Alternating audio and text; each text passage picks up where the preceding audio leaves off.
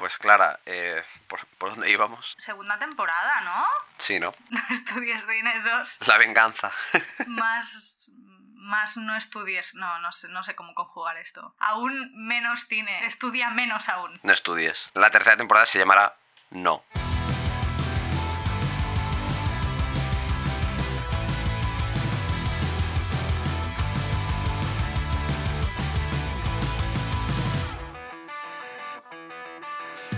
Pues nada, eh, segunda temporada de No Estudies Cine. Eh, bienvenidos una vez más al club de detractores de Blade Runner. Eh, Clara, ¿qué tal? ¿Qué te cuentas? ¿Qué ha pasado en este lapso de tiempo? Ah, muchas cosas, muchas cosas, Sergi. Tantas que ahora mismo no me acuerdo de ninguna, así específicamente. Así que lo vamos a dejar aquí. Genial. Hace frío. Hace frío, estamos con... Bueno, yo estoy con la bata y leo lo que pone en el guion, que pone Crashes del cine, episodio Horny Jail. Mira, para caldear un poco el ambiente, voy a encender la estufa, ¿vale? Súper táctico. Y es verdad, la va a encender, ¿eh? O sea, esto no es... Ya está, ya está. Ahora ya tenemos a la buena de Clara calentándose para hablar para el eh, episodio. Bonk Horny Jail. Eh, yo esto lo puse porque creo que marketingianamente es como muy chachi. Pero yo he de empezar diciendo que, a menos que, que recuerde ahora, porque todo sea que luego se me encienda la bombilla, no recuerdo tener especialmente ningún crash con ninguna actriz ni personaje femenino así en plan, oh wow. ¿Tú recuerdas algún caso así por el estilo? Eh, yo es que tengo demasiados. Muchísimos. Tengo uno cada cinco minutos, pero me, me dura un poco. Eh, ¿soy, ¿Soy una depravada? Sí. Eh, crashes, mira, yo de pequeña, creo que ya lo comenté la temporada pasada, pero yo no veía cosas de personas, porque, no sé, quién quería ver cosas de personas existiendo las cosas de dibujos, pero yo tenía muchos crashes con personajes de dibujos, de hecho yo de esto no me acuerdo, pero mi madre dice que cuando yo era pequeña, ya, saca- ya he sacado a mi madre en el tema, o sea, ya está, oficialmente empieza la Check. segunda el temporada. check- el checklist. Eh, mi madre siempre me decía que yo de pequeña me quería casar con Mickey Mouse. Hostia. No quiero juzgar a la, a la Clara de tres años. OG, ¿eh? Bastantes cosas tenía ya. Mickey Mouse. Pero bueno, pero la, la de cinco años tenía un crash bastante fuerte con Basil, el ratón super detective. Me iban los ratones. Está claro que tenía Sí. alguna especie de algo. Se puede considerar protofurro. O sea, a lo mejor no Sí, existía yo el, creo que sí. el rollo de los furros, ¿no? Pero. Claro, es que ahora cuando la gente dice, ah, el furry, digo, eh, claro, es que no sé qué decir, pero no es de ahora esto, esto es desde que nací. Es que, a ver, es un ratón, es súper detective. ¿Qué más? ¿Qué más quieres? Hay como un montón de dibujos, ahora que lo pienso, que son ratones. Y luego está el este que se va como a América, que es como muy triste. Pero imagino que es un poco rollo, oye, sí. Fievel! Que es como rollo, No, sí. Fievel no me gustaba mucho, pero porque Fievel era muy pequeño. Claro. La hermana de Fievel. Creo que La la, herma- la hermana, sí que de- me gustaba. La hermana de Fievel. Yo creo que estaré bastante de acuerdo contigo en el sentido de. O sea, ahora es como no recuerdo ningún caso concreto, pero sí que también, pues de pequeño, ¿no? Como ves más lo que son pelis de. O, sea, o series de animación y tal. A día de hoy, en el presente, sí que puedo tener claro a nivel de crashes, por ejemplo, como persona blanca cisetero básica. Pues yo citaría a Jessica Chastain, Mm. a. ¿Cómo se llama? La Eva Green, que es la que sale en Casino Royale. Es muy guapa Eva Green. Y otra más y que muy ahora buena no me- actriz.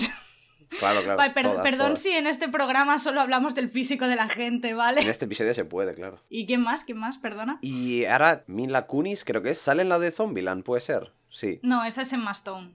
Es que Ah, va- según ah, vale, sí, sí, claro, maquilladas claro. se parecen. Correcto, sí, sí. Yo, yo me acordaba que al, al ver la de mm, Bienvenidos a Zombieland, Mm. eh, dije, uy, pues esta chica es como Es bastante que buena bastante tal. Y luego, pues con el en tiempo. esa peli...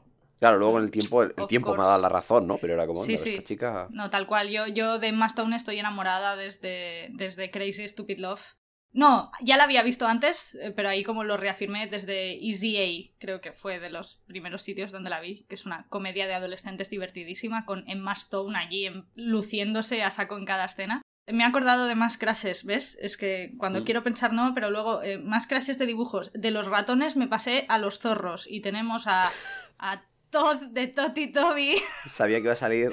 y Robin Hood. Es que son, son la evolución, ¿vale? O sea, quiero decir, primero está Todd de Toti Toby, luego evoluciona a Robin Hood y luego evoluciona a Nick Wilde de Zootropolis, ¿vale? Entonces están ahí un poco los tres que son un poco igual de sexys para ser zorro. Son pelirrojos, da igual, cambiemos de tema. Gente de verdad. Pero el de, el de Zootropolis lo puedo entender, porque va con el propio personaje, con el rollo así como encantador y claro, es el rollito pícaro y tal. Un poco chulesco. Puedes decir, ah, pues entiendo que despierta cosas en mi Con gente real, yo creo que mi primer crash, aunque en aquel momento no era consciente, que es lo que me pasa con este tema muchísimo, pero yo tuve un crash muy fuerte con Rachel Waste en la peli de la momia. Hostia, yo esto, o sea, no, la tengo nada fresca, ¿eh? pero vale, vale, vale. Está tan guapa en esa peli, además lleva el rollito este de que es bibliotecaria, o sea, la tía es como súper inteligente y tiene como el punto este así un poco despistado y se mete en esa aventura, ¿no? Y no sé, me... Fua, es que está muy guapa en esa peli. Y luego ya mi, mi... La peli que marcó un poco la diferencia de cara a cómo miraba el sexo opuesto y siempre hago la broma de que es la peli eh, que tiene la culpa de que sea bisexual y no lesbiana, es eh, El Club de la Lucha. ¿Por Brad Pitt o estamos hablando por Edward Norton? En realidad es más por Edward Norton. O sea, Brad Pitt fue como que me, puso el foco en plan de, eh, que los hombres pueden ser atractivos, porque hasta este momento no me lo parecían mucho, pero así como más el rollito del personaje así loser de, de Edward Norton. Y que también está muy cachas Edward Norton en esa peli. No tiene la cara de modelo de Brad Pitt, pero porque también es, el point. Además, son un poco. Bueno, esto es spoiler. Pero Edward Norton, como que me extraña un poco más porque es.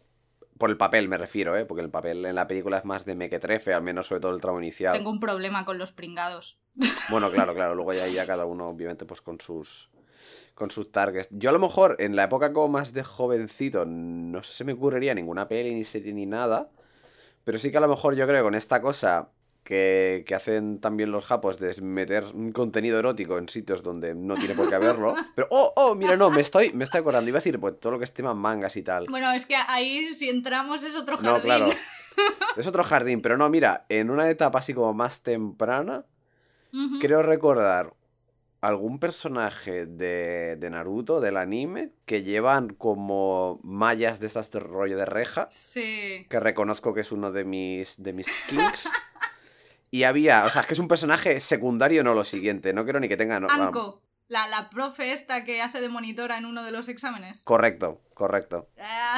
que tiene la rejilla, pues esta. pues esta yo me acuerdo que era como, ah, amigo. Y mira que ni puede ser fácilmente uno de los pocos personajes que no esté sexualizado, o yo no lo recuerdo como tal, igual que hay otros que sí que es como más rollo, yo qué sé, pues la que es la, la que acaba siendo luego la jefa de la de la villa, la zona que es como rollo boing, y es como a ver, tampoco tampoco hace falta, señores. no hace falta, pero why not, ¿no? Exacto, exacto, pero es la cuota. Uy, tenemos que llegar a la cuota de, machismo. O sea, igual que, está, igual que está la cuota, ¿no? De diversidad y tal, pues está la cuota de tetas. Si no la cumples en un anime, no, no. Lo que sí que me llamaba como mucho la atención, en, estas supuestas películas, uh, eróticas, de, mm, madre mía, que vaya, vaya cosita que vamos a ver, tipo 50 sombras de Grey, son lo más light del universo. O sea, no digo que eh, tengan que ser eh, pornográficas, ni mucho menos, ni explícitas, pero que vamos, que incluso para ser una película que se jacte 100% del contenido. Porque una cosa es que me digas rollo, yo que sé, una película que sea, yo que sé, un thriller y luego tenga contenido erótico. Vale, pues ok. Hmm. Pero esta película va de estar horny. ¿No? Es que yo creo, acabas de dar eh, un poco en el clavo, porque por ejemplo, a mí me parecen mucho más eróticas eh, películas como, em, ¿cómo se llama? El thriller erótico, Instinto Básico, que es un thriller erótico, que es el género este que hubo en los 90. Pero es eso, porque la peli no va solo de eso. O sea, se podría pensar que sí, pero, pero también tiene un argumento, y realmente el argumento de Instinto Básico es, es guay, ¿sabes? Entonces yo creo que el problema es ahí, es como que se jactan de ser eso 100% y como son eso 100%, eso 100% es muy aburrido. Necesitas una trama que enganche, necesitas una historia. Porque esto creo que nos lo dijo un profe de cine. Eh, follar en el cine es un poco mierda porque es algo de lo que no puedes hacer partícipe al espectador. Entonces eh, llega un punto en el que es aburrido. A menos que sea una peli porno que, tenga un objetivo ya, pero obviamente suponemos que estas pelis no. Porque... aguantar dos, horas ahí, pues como que es un poco complicado. Claro, es eso, es como que, se desmontan ellas solas. Y por ejemplo, la, anterior 50 sombras de Grey, nueve semanas y media, todas tienen que tener números, es un rollito, ¿no? Eso En se- plan, eso si es una ¿cómo? peli erótica, Nueve semanas y media. Nueve semanas y media. Sí, tío, la, la escena esta tiene una escena muy mítica que es, es, es Kim Basinger y el chico es este que luego se jodió la cara, el de, de Wrestler. ¿Cómo? Mickey Rourke. Ah, vale. Son Mickey Rourke y Kim Basinger toda la peli dándole que te pego. Bueno, Kim Basinger no, la doble de Kim Basinger, que luego Claro. hablaremos de esto. Y tiene una escena muy famosa donde ella se, se pone un sombrero y es la canción esta de ta na na na Ah, pues desconocía la existencia de esta película, o sea, no tengo ni idea de nada. Y es una película que es rollo, o sea, es muy parecida a 50 sombras de Grey. Y cuando salió 50 sombras de Grey, yo fui al cine a ver 50 sombras de Grey, ¿vale? Porque estaba muy aburrida ese día. Y fuimos, de esto que decimos de ir al cine en plan irónico, oye, me lo pasé súper bien, me reí muchísimo. El cine había unas cuantas parejas cincuentonas y las señoras me miraban mal cada vez que me reía. Pero es que de verdad, el Ah. guion, si te lo tomas como comedia involuntaria, es muy divertida. En cambio, nueve semanas y media, nueve semanas y media no, no sirve ni como comedia involuntaria. Es, es terrible. O sea, y yo nunca he escuchado hablar de esta peli en términos de vaya película más mala, sino en términos de cine erótico, cine así más horny, ¿no? Y como un clásico de la época. Pero de verdad, y además el nivel de machismo de nueve semanas y media. Por ejemplo, hay un momento en el que ella le pilla a él que se está enrollando con otra y ella empieza a pegar a la chica. Por supuesto. Ese nivel. ¿vale? Es, o sea, de repente después de ver esta película es como que 50 sombras de Grey no me parecía tan mala, ¿sabes? Era como, Hostia. no puede ser. Eh, no he visto ninguna de las otras de 50 sombras de Grey, tengo que decirlo, en plan. Pero eso, nueve semanas y media, no la veáis, ¿vale? Ya está. Hostia, yo así de, de, de- de pelis como de escenas así como más explícitas, que luego podemos hablar, ¿no? De si se ve o si no se Mm. tiene que ver y tal. La de... ¿Cómo se llama? Es que me sale el nombre en original del cómic, que está basada en un cómic. La de La vida de Adele. No, La vida de Adele es. Sí, La vida de Adele, que el Sí, cómic ¿no? se llama... eh, El azul es el color más cálido. que me parece un título precioso. Tres mil veces mejor. Y va a sonar como súper, súper prosaico y probablemente lo sea. Pero me vi la película hasta la, hasta la escena de sexo que tienen las, eh, la protagonista con la chica con la que descubren, ¿no? Pues que le gustan las chicas. Eh, pero por una cuestión de que ya era como muy de noche, era como rollo de que estaba cansado y dije, a ver cuánto le queda a la película. Y vi que eran como que tres... Yo, como que esto dura tres horas. Es larguísima. Como Es que esto dura tres horas. larga. Y dije, no, no me interesa lo suficiente la vida de esta muchacha como para tal. No me interesa tu vida. Y era, y era como, what the fuck. Pero sí que es verdad que la escena, claro, a mí la impresión que me da es, la escena es bas- bastante explícita, o sea, no a lo mejor si catalogarla de pornográfica o no, pero bueno, que sea explícita. eh, y es larga, o sea, dura Es como, muy larga. Dura... yo que sé, a mí se me hizo como larga, en plan, como yo que sé, 5 o 6 minutos. Pero es que creo que dura 10. Es que yo creo que lo miré. Y además hay varias escenas. Claro, no, así. imagino que luego habrá varias en el resto de la peli. Pero claro, entonces me genera la duda, ¿no? Porque igu- igual que, claro, también yo creo que la vida de él a priori no va a eso. Me refiero que no tiene esta cosa de 50 sombras de Grey de aquí hemos venido a ver carne. No, o sea, a priori no va, no va tan a eso. Exacto, exacto. No va tan a eso. Pero me refiero, pero igual que hay pelis de acción, ¿no? En que, pues obviamente, los tiroteos y las cosas, pues tienen que durar su tiempo, porque es para lo que has pagado. Películas de musicales en las que las canciones tienen que durar su tal, pues a lo mejor hay escenas de. No sea de sexo, pero bueno, sí como más subidas de tono. Es, es a lo que vas, ¿no? Que a lo mejor tengas que tal. Entonces, no sé a ti qué te, qué te parece esto. Claro, es, si no va de eso explícitamente, es como que despista, pero si solo va de eso explícitamente, acabamos de decir que es como que aburre. Entonces es, eh, no sé, yo creo que hay, hay, hay que replantear el tema de las escenas de sexo. Porque, por ejemplo, en el, en el libro de, creo que era, en un libro de guion, creo que era el guion de Robert McKee, creo, no me acuerdo. No, un guion, el guion. Creo que era ese, o en otro.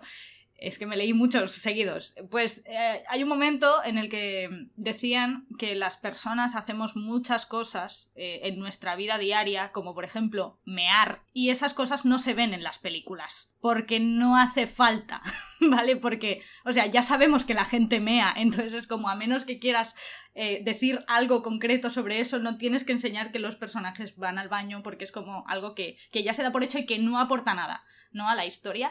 Entonces, yo creo que con el sexo debería ser como un poco igual. O sea, no hace falta enseñarlo explícitamente o enseñarlo en general, a menos que sirva para algo. Especialmente porque no es algo que sea fácil de rodar, sobre todo eso. De hecho, si buscáis artículos sobre las escenas de sexo de la vida de Adele, precisamente encontraréis 50.000 entrevistas donde las dos actrices se quejan muchísimo de que fue incomodísimo rodar estas escenas.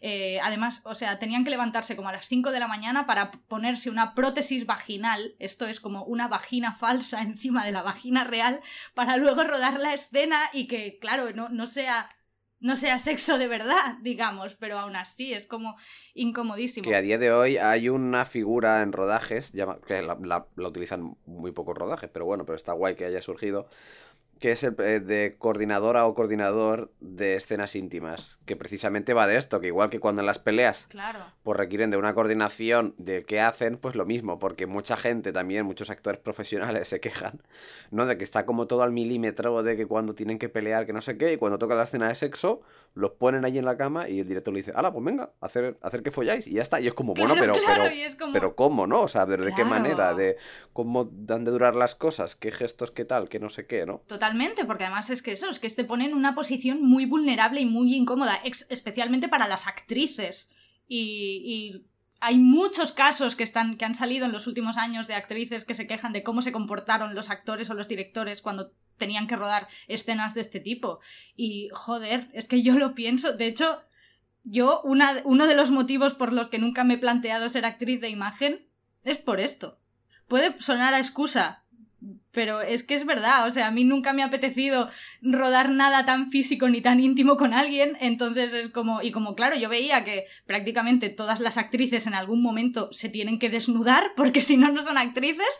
Y a propósito de esto, eh, quería decir, vi un vídeo hace tiempo de un canal que se llama Central Row, que hace vídeo essays en inglés, y tienen un vídeo muy interesante hablando del sexo en el medio audiovisual. Y básicamente lo que dice el vídeo es que ahora hay demasiado sexo. Pero no lo dice como desde un punto de vista mojigato ni nada. Es, por ejemplo, se queja mucho de que en las series, sobre todo pasa en las series, para calificar una serie como adulta, eso significa que la serie tiene mucho sexo en la serie, porque así es como, mira qué adulto es, sale mucha gente desnuda y mucha gente follando. Y entonces no sé, es como una marca distintiva para que sea adulto y a ver, que yo shipeo como la que más, ¿eh? O sea, quiero decir, el anime precisamente me cansa porque ahí no folla nadie. Eh, pero hay mucha carga homoerótica, es eso lo que me molesta, ¿no? Que no follen sin más, sino como que ahí hay una tensión sexual sin resolver. En fin, juegan con mis sentimientos. Bueno, pero yo creo que tiene que haber como un punto intermedio entre el paneo a, las, a la ventana y las cortinas que ondean y que se vea todo de forma hiper explícita. Y yo creo que no es tanto hiper explícita que también, sino hiper estilizada, yo creo que es la palabra, ¿no? O sea que, porque al final todo está rodado que si a cámara lenta, una gota de sudor cayendo en el no sé qué, la melena se mueve y tira allí como un chorro de sudor. Ya entendemos cómo funciona, y no sé, y creo que se podría insinuar, pero de formas nuevas. En el cine, lo de mostrar las cosas sin mostrarlas funciona muy bien. Y yo creo que sobre todo para las escenas de sexo estaría guay ser un poquito imaginativos. De hecho, yo quería hablar de que hay películas muchísimo más eróticas que las supuestas pelis eróticas, como las que hemos mencionado hace un rato. Preparando el guion de este programa se me ocurrió una peli que me encanta de Wong Kar Wai que se titula In the Mood for Love. O sea, ya este título, In the Mood for Love, ¿no te parece uno de los mejores títulos que se han puesto? Aquí se tradujo como Deseando amar. El título original está en Hong Kong, hongkonés. ¿Qué idioma hablan en Hong Kong? Chino. bueno, bueno entonces no sé, no, sé cómo es el, el, título original, ¿vale? Pero In the Mood for Love me parece precioso. Bueno, pues esta película es una película donde no hay ni una sola escena de sexo. Ni una, ni, ni fuera, de, ni dentro de campo ni fuera, ¿vale? No hay.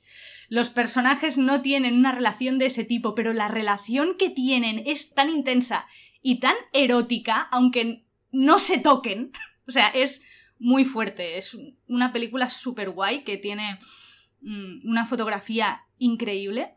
Y sale el, el de hecho, el, el, chico de la peli es el... ¿Has visto Shang-Chi? No. No, no lo he visto. ¿No has visto Shang-Chi? No. Bueno, pues tienes que ver Shang-Chi. que no he visto las otras 10 10 anteriores. Pero da igual, claro. puedes verla. Bueno, pues nada, el malo de Shang-Chi es el prota de In the Mood for Love. Ah. Es uno de los prota. Es que estuve toda la peli de Shang-Chi diciendo de qué me suena este señor. Y luego fue como. In the mood for hostias, ¿eh? Es como, what? Exacto, pues In the Mood for Love es una película mm, con una carga erótica y una preciosidad brutales. Y eso. Bueno, y que ya no solo que se puedan hacer cosas fuera de plano a nivel erótico, sino que o sea, se puede rodar y se puede enseñar de mil maneras, como has dicho. O sea, igual que hay mil maneras de enseñar la violencia que no sea estilizada en plan 300 de ¡buah! como mola, como la decapitar la cabeza, que hay gente que te lo hace en plan más crudo y más desagradable, hay gente que te lo hace en plan más cómico, tipo Tarantino, ¿no? Pues que se puede hacer que casi todas las escenas de sexo que aparecen en el cine son como para ponerte horny y podría haber escenas de sexo divertidas que fueran graciosas, otras que fueran incómodas, otras que, o sea, no, creo que habría varios registros y de hecho una cosa que me llama como la atención, por ejemplo, de, ¿no? De esta cosa de paneo y nos vamos a las cortinas que es, joder, para lo intrínseco que es de la identidad de James Bond, al menos no a lo mejor en el último, pero como personaje sí, que es el ámbito sexual, ¿no? De pues la chica Bond, de ver con quién se acuesta y tal y no sé qué, pues podría ser curioso ver qué tipo de relación tiene con cada una, ¿no? O sea, si en Casino Royale eh, vemos como con todo, todo al final vuelve a los crashes, eh, con Eva Green, ¿no? Parece que parece que, que- que realmente está pillado de ella y que le toca la patata y tal, pues ver a lo mejor una escena sexual que es así como más eh, pues, romántica o lo que sea, y luego con otra pues es más en plan pim pam, Exacto. y si te he visto no me acuerdo, ¿no? Y, y ahí puedes ve- ver la evolución del personaje, decir, hostia, pues esto que se puede utilizar, ¿no? Claro, es que ahí lo que estábamos diciendo, ¿no? De que la- hay que mostrar las cosas cuando, cuando sean útiles y cuando signifiquen cosas y cuando puedas contar algo a través de eso. Y, y totalmente es, es lo que tú dices, que, que parece que el sexo es como siempre escena de sexo. Y es eso, ¿qué, qué pretendes con esto? ¿Poner horny al personal? Es como, obviamente no, porque ¿qué quieres? ¿Que acabe pasando lo que me pasó a mí en el cine viendo la de Kevin Smith que me tuve que cambiar de asiento? O sea, obviamente no quieres que la gente se la saque en mitad del cine y empiece a cascársela. Entonces es como... eh, está bien poner un poquito horny, ¿sabes? Pero, a ver, no lo sé. Ese hombre, ay, no, haber no, esta escena es demasiado horny, no, no, yo no quiero hacerlo, pero la peli me obliga, no. Qué fuerte. Que por cierto, antes, antes cuando estabas comentando lo de tus, eh, tus filias con los ratones animados, te juro que me han entrado ganas de escribir una historia de, de un niño o una niña que, que le, que le- pues eso, que tiene filias eh, hornies con los ratones, concretamente con el ratoncito Pérez, y no para como de rollo de reventarse dientes para ver si lo, se le visita y, ¡Que venga! y se pone entre O sea, es como bastante Dios. hardcore todo en general, pero bueno, pero, pero como premisa es curiosa. Me encanta escribir esa, esa historia. Ahora que hablabas de eso, ¿no? De, de escenas de sexo que sirvan, pues, para otra cosa que no sea, pues, enseñar el sexo o, o calentar al personal. Hay una película que se llama El Bronce, The Bronze, en inglés. Creo que está en Netflix, estaba en Netflix, si no recuerdo mal, hasta hace poco. Y The Bronze es una película, la protagonista es una ex eh, olímpica de. una ex gimnasta rítmica olímpica. Y en la película hay una escena de sexo. De verdad es la escena de sexo más loca y más divertida que vais a ver. O sea, es solo deciros que, que uno de los dos usó un doble, el Sebastian Stan, que es el chico, es el mismo, pero la, ella usó una doble y la doble es una acróbata del Circo del Sol. O sea, solo digo esto para que os imaginéis cómo es la escena. Os la, está en YouTube, os la podéis ver de verdad. Bueno, ved la peli, que la peli es muy divertida, pero esa escena de sexo es brutalísima. Y entonces, quiero decir, y hay muy pocas escenas de sexo de este tipo que sean como para hacerte flipar muchísimo. Y en un registro totalmente diferente, una película de Steve McQueen. ¿Steve McQueen? ¿Se llama así, el director? Rayo McQueen. que se llama Shame con Ah, Michael sí. Fassbender. Pues Shame es una película en la que hay mucho sexo, pero aún así la peli me gustó, que no suele pasar esto. O sea, por alguna Claro, pero- razón a mí las pelis de sexo me, me aburren mucho. Pero va sobre el- lo contrario, plan sexo mal. Exacto, exacto. Es una película, él es un adicto al sexo y tiene mil movidas y entonces todas las escenas... eh, Dios, es que son... No es que sean turbias, pero es que lo estás viendo a él, estás viendo como su descenso a los infiernos un poco a través de las escenas y es como, uff, busca ayuda, chaval, ¿sabes? Eh, yo cuando la vi, recuerdo que me gustó mucho, hace tiempo que la vi, pero... Hostia, yo me, acabo de acordar de una escena también de eso como bastante diferente. De... ¿Cómo se llama la película esta? Es de Park Chan-wook. Es la que hizo antes de All Boy, creo que es no sé qué de Mr. Vengeance o Sympathy por no Sympathy por Mr. Vengeance. Y el protagonista es una persona eh, sordomuda y es una escena de sexo entre dos personas sordomudas, entonces claro, pues se van como diciendo marranadas con el lenguaje de signos. Y, o sea, pero no, pero, pero no es tan plan por los jajas, sino es en plan, pues no sé cómo. Y es como curioso porque hay toda esta serie de cosas, ¿no? que no estamos acostumbrados a ver, ¿no? Que normalmente, mm. pues eso, todas las escenas de sexo son en plan, pues ala, pues mira, pues fíjate qué tal y, y ya está, ¿no? Ponte un poquito horny y es ver, joder, pues como otra otra gente, ¿no? Con, con tipos de, de capacidades variables y distintas y como, no sé, es que es como, es todo un mundo. Y es, es eso, que, o sea, entiendo que es contenido a priori, pues para mayores de 18 años, pero que joder, que con, con todo el... O sea, no digo que todas las películas hayan de tener una escena de sexo, sí o sí, pero ya que lo tienen, ¿no? O sea, porque que alguien me explique qué tipo de, por ejemplo, escenas de sexo de calidad o, o detalladas tienen Juego de Tronos, pues qué más, se echaron ahí dos personas ahí meneándose y, cuatro gemidos y ya está. Y es igual que le pones mucho cariño a ver cómo planteas las batallas de turno y los diálogos y el no sé qué, pues ver un poco como, pues eso, ¿no? Lo que he dicho de James Bond, a lo mejor ver un mm. poco pues cómo, cómo, son diferentes, ¿no? Bueno, en general hay, mm, sí que es verdad que hay una diferencia muy clara en cómo se representa el sexo en las películas eh, estadounidenses y cómo se representa en Europa, Asia y en otro tipo de películas. Pero claro, al final la mayoría de pelis que nos llegan y la mayor parte de pelis que nos llegan es, Hollywood, ¿no? Y aquí quería, eh, quería hablar de, un problema, otro problema más que, yo le veo a esto, y es que eh, cómo se representa, ¿no? Un poco lo que hablabas. Entonces yo creo que el sexo en general, hablando muy en general, no está muy bien representado en el cine. Y, a ver, que en el cine no están muy bien representadas muchas cosas. Pero, pero el problema con el sexo es que el cine es el primer contacto que tenemos con el sexo. O sea, nosotros vemos escenas de gente chuscando mucho antes de, darle un pico a alguien, ¿sabes? O sea, de, de tener ningún tipo de pensamiento erótico nosotros mismos. Entonces es, el primer, es la primera toma de contacto con algo que no conocemos, que no tenemos otra referencia. Entonces, claro, no digo que el cine tenga una responsabilidad social, que bueno, que sí que la tiene, porque el arte influye en la sociedad, obviamente, de forma inequívoca. Pero concretamente, las películas de adolescentes para adolescentes que muchas veces giran en torno al despertar sexual de los personajes o, es uno de los temas de la película. Creo que esas películas sí que tienen una responsabilidad con esto y que debería haber más condones en estas películas y, más cosas, ¿no? Y más, y más preliminares y más variedad en general, porque creo que estas películas sí que se debería representar el sexo eh, de una forma concienzuda, o sea, al menos pensarlo. ¿Vale? Por suerte, esto últimamente está empezando a cambiar y creo que, ya tenemos. Hay pelis y series donde se representan de forma guay. Por ejemplo, Sex Education, que es una serie, bueno, ya el título lo dice, ¿no? Que va de esto, pero mola mucho porque se habla mucho del tema, no solo se muestra, sino que se habla, que creo que eso también es muy importante, ¿no? Porque muchas veces se muestra el sexo, pero lo que tú dices en plan James Bond, pero no se, no se usa para hablar de, de, de nada que tenga que ver con esto. Entonces, crear una conversación alrededor de este tema creo que es súper importante. Sex Education es una serie muy divertida, muy entretenida, además se muestra, se habla un montón del tema desde el punto de vista de de los de todo, de muchos puntos de vista y con mucha variedad a nivel de diversidad. Y por ejemplo, eh, Superempollonas, ¿la has visto? Superempollonas. No, la tengo la Tienes que verla. La tengo en la lista. Malditas, y yo hago un podcast contigo. Bueno, Superempollonas es una película. Superempollonas es una peli de 2019, Booksmart en inglés. Es una peli increíble eh, por muchas razones, es súper divertida, eh, está muy bien rodada, las actrices lo hacen brutales, o sea, es muy guay. Y en Superempollonas hay una escena de, de sexo entre dos chicas y está muy bien hecha esa escena. Es muy de verdad, me la creo mucho. Tardan como un rato en quitarse los pantalones, en desabrocharse los zapatos, ¿sabes? O sea, se ve todo el proceso. Y, y es una peli, una escena que es bastante horny, a la vez te está hablando de un momento súper importante para el personaje y además es una representación que está muy bien y además al final tiene como un giro cómico, ¿sabes? O sea, que es como yo cuando la vi, esa escena fue como, Dios, chapó, de verdad. esta cosa que se dice, pero se nota que esta película la ha dirigido una mujer. Sí.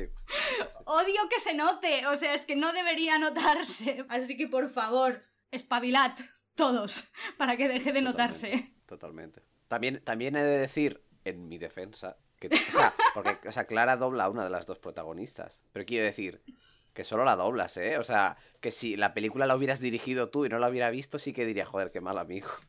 Pero es como, pero que es uno de tus 50.000 trabajos. O sea, no pasa nada. O sea, la veré, la veré me apetece. Pero en este soy me apetece, prota y pero- además es que la peli es muy guay. O sea, es- Pero el día que diriges una película estaré ahí viendo. El día que dobles otra, Vale. pues mira, la tengo ahí puesta en la lista.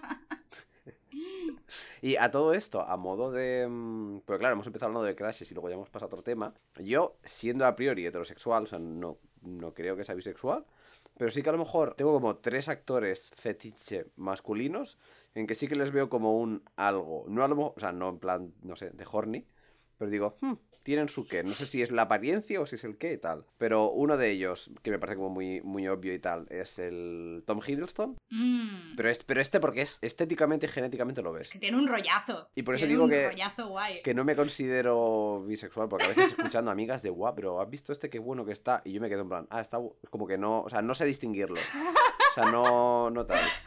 De hecho, No de hecho, cuando me enteré, ah, de que la- a la gente le gusta, en plan, físicamente, o sea, en plan, de verdad, Benedict Cumberbatch es como, como- ¿es en serio? Es como, pero si tiene cara de, de alienígena. Pero aquí creo que no, porque no es una cuestión física 100%, es, es, de- es una cuestión de carisma. Claro, sí, el personaje Y- también hace mucho. La voz, persona- a ver, claro, la porque voz que tiene también decir- mola, ¿eh? O sea, las cosas Claro, tienen, pero, pero es el personaje, porque dudo mucho que, que Benedict Cumberbatch despertase todos estos crashes haciendo de personaje que hace en, en expiación, por ejemplo. Correcto. Que hace de un violador hijo de puta. Y además con Claro, esa cara claro. que tiene él, ¿sabes? Entonces ahí que, que- ¿Sabes? Pero claro, te hace de Sherlock. Te viene con el rollito este, lo que ves, lo mío con los ratones, es que es lo mismo. Claro, lo de los ratones no era una cuestión física. O sea, era, era un rollo intelectual, ¿sabes? Pues claro, con los actores, aunque no se les conozca en persona, pero un poco por la imagen que ellos dan, que también el trabajo de los actores es gustar. O sea, Correcto. muchos lo correcto. tienen muy Pues estudiado. también eh, me da bastante tal. eh, Tom Hardy. Y iba a decir el último, que es de hecho el que, de hecho, el que más me gusta. Pero vamos a hacer lo siguiente, que es, no lo voy a decir y os, os animo a que intentéis adivinar quién es mi actor masculino más fetiche. Teniendo como Sí. referentes Tom Hiddleston Hostia, y ojo, Tom no se Hardy. llama, Los este dos no se se llama llaman Tom, Tom. este no se llama Tom. Eh, podéis ponerlo en los comentarios. eh, ya la primera persona que lo adivine eh, le daremos un, un gusiluz. Y nada, esto sería, esto sería todo por este programa, ¿no? Clara. Sí, yo, yo iba a contar una anécdota que me contaron sobre la polla de Javier Bardem. Ah, claro, pero ya- ya queda bueno, fuera, da queda fuera de programa. Otro día. Ya no, ya no, no da tiempo. sentimos. Esto para cuando hagamos el próximo directo. De hecho, te- tenemos que ir cortando porque para el próximo programa eh, tenemos un invitado, ¿verdad que sí, Clara? Mm, Sí, yo no quería que viniese, quería que viniese otra persona, pero bueno, nos hemos tenido que Eh, conformar. para el próximo programa hablaremos de la cultura del hype y nos acompañará con nosotros Quentin Tarantino. Y dicho esto, no, pero no te rías, no te rías, que le quitas seriedad, por el amor de Dios. Que es verdad, Somos un podcast muy que serio. es verdad, que viene... Aquí lo pone, próximo podcast, dos puntos, vendrá Quentin Tarantino. Sí, es, es un word mágico. Tú es- lo escribes y Y se está hace entrando, realidad. está entrando en el Zoom. Y con esta maravillosa outro os dejamos. Suscribiros al canal si no estáis suscritos. Podéis escucharnos en Spotify, Evox, eh, YouTube y cosas. Pero bueno, si queréis dejarnos mensajes o por Twitter, que es arroba no estudies cine. Y ya está. O, o- o en YouTube, que no estudies cine. Iba a decir el punto com, pero no, eso ya no sé yo. Y ya está, y con esto lo dejamos. Adiós.